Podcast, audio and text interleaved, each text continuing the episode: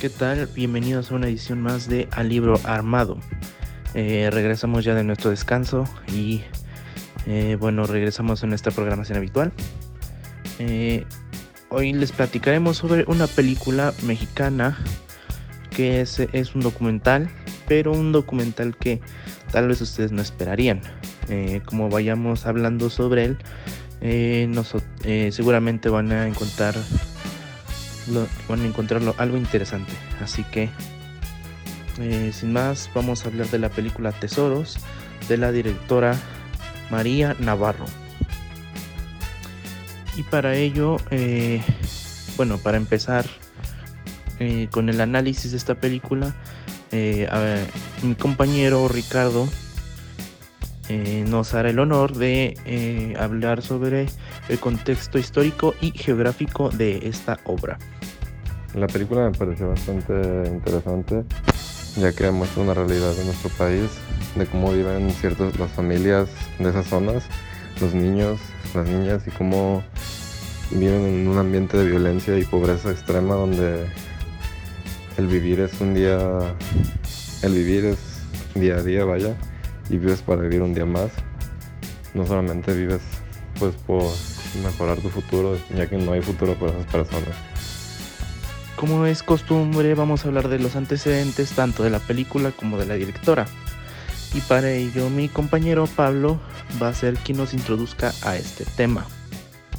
En cuanto a los precedentes de la obra, María Navarro es una reconocida directora, guionista, editora y productora de cine mexicano, egresada de la CUEC UNAM. Ella, eh, según tengo entendido, dirige y escribe sus guiones, o sea, jamás ha hecho ninguna obra este, más que pues ahora sí de, su invención propia, propia, vaya. Comenzó su carrera filmando documentales y este, esto fue una ópera de los 70 Sin embargo, su filme Danzón eh, la dio a conocer ampliamente durante el Festival de Cannes en 1991 y sus trabajos a lo largo de sus años han sido reconocidos internacionalmente. En cuanto a esta obra específicamente, Tesoros fue lanzada en 2017, eh, se estrenó en el Festival de Berlín de ese año en la sección Generation. Ganó el premio a la mejor película para familias en el Festival de Cine de San Diego y pues bueno, eh, se programó para muchos festivales y fue hecha específicamente para los niños de la comunidad de Costa Grande en Guerrero. Ahora pasaremos a los valores sociales y a los eh, algunas de las características que representa a esta obra. Y Kiyoshi es el encargado de todo esto. Bueno, y en cuanto a los valores sociales, podemos ver algunos que obviamente se ven muy marcados, como es lo de la amistad, el respeto, la alegría, la, la perseverancia y la comunidad. La amistad pues lo vemos en los niños, ¿no? Que rapidísimo todos se hacen como super amigos y todos este, hasta comparten un mismo objetivo, ¿no? Que es el del tesoro. El respeto, pues al final de cuentas, eh, cómo es que los niños, aunque hayan llegado a otro lado, pues se respetan entre ellos. Aparte, el respeto creo que va más como en el sentido de la, del respeto a la, a la naturaleza, ¿no? Porque todos son como muy respetuosos, todos tienen en consideración a la naturaleza. La alegría, pues obviamente de todos los niños, la perseverancia se ve en que todos los niños, eh, pues a pesar de que algunos les ponen algunas trabas, algunas, este, más bien como limitantes los adultos, pues ellos siguen tratando de encontrar su tesoro, ¿no? Y el de la comunidad, pues al final de cuentas todos eh, ahí en la comunidad eran como muy cercanos y todos apoyaban en, todo. Y en características de estilo, eh, podríamos decir que es un documental narrado en ocasiones, solo en ocasiones, por, en primera persona, que es en una de las niñas que a veces cuenta así como de, no, pues este, llegó este, tal niña a la, a la, al, pueblo, ¿no? O cosas así, pero en general es como, yo diría eh, que, es un, que es un documental. Alguna de las temáticas que puedo decir que aborda esta película es la aventura, ya que nos habla sobre una búsqueda de un tesoro. Si bien la película no, no nos no nos mueve mucho, no nos cambia mucho muchas ocasiones o no nos no es una película que, que digas nos movemos mucho, hay mucha acción. Eh, es una película que, que te mete de lleno a la historia y cómo es que los niños ven el mundo de esa parte. Y otra podría ser también la inocencia, cómo es que a partir de un juego los niños piensan que efectivamente hay un tesoro y quieren ir a buscarlo, como cualquier niño. Eh, tal vez ustedes se sientan identificados, este, habrían querido, siendo piratas, encontrar tesoros y así. Para ya estar cerrando nuestro podcast, nosotros hablaremos un poco sobre qué opinamos.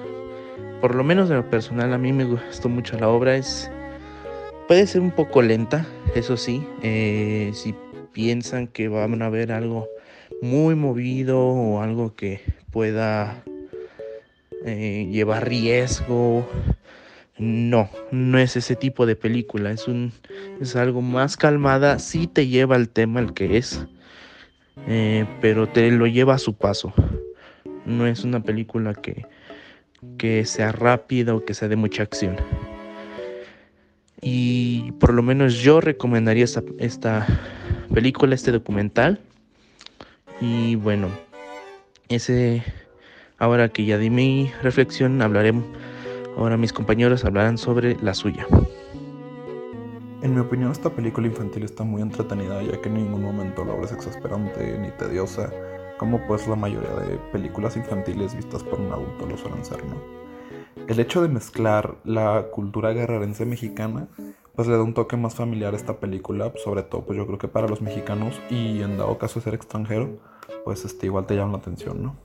Y siento que particularmente remonta pues cuando, cuando éramos niños, a esa época, en la que pues a pesar de que uno iba a la escuela y tenía tarea y muchas cosas por hacer, pues cuando uno es pequeño siempre están las fantasías e ilusiones presentes en el, en el día, día a día, ¿no?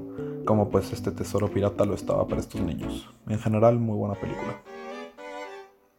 La película me pareció bastante interesante, ya que demuestra una realidad de nuestro país, de cómo viven ciertas las familias de esas zonas, los niños, las niñas y cómo viven en un ambiente de violencia y pobreza extrema donde el vivir es un día, el vivir es día a día, vaya, y vives para vivir un día más.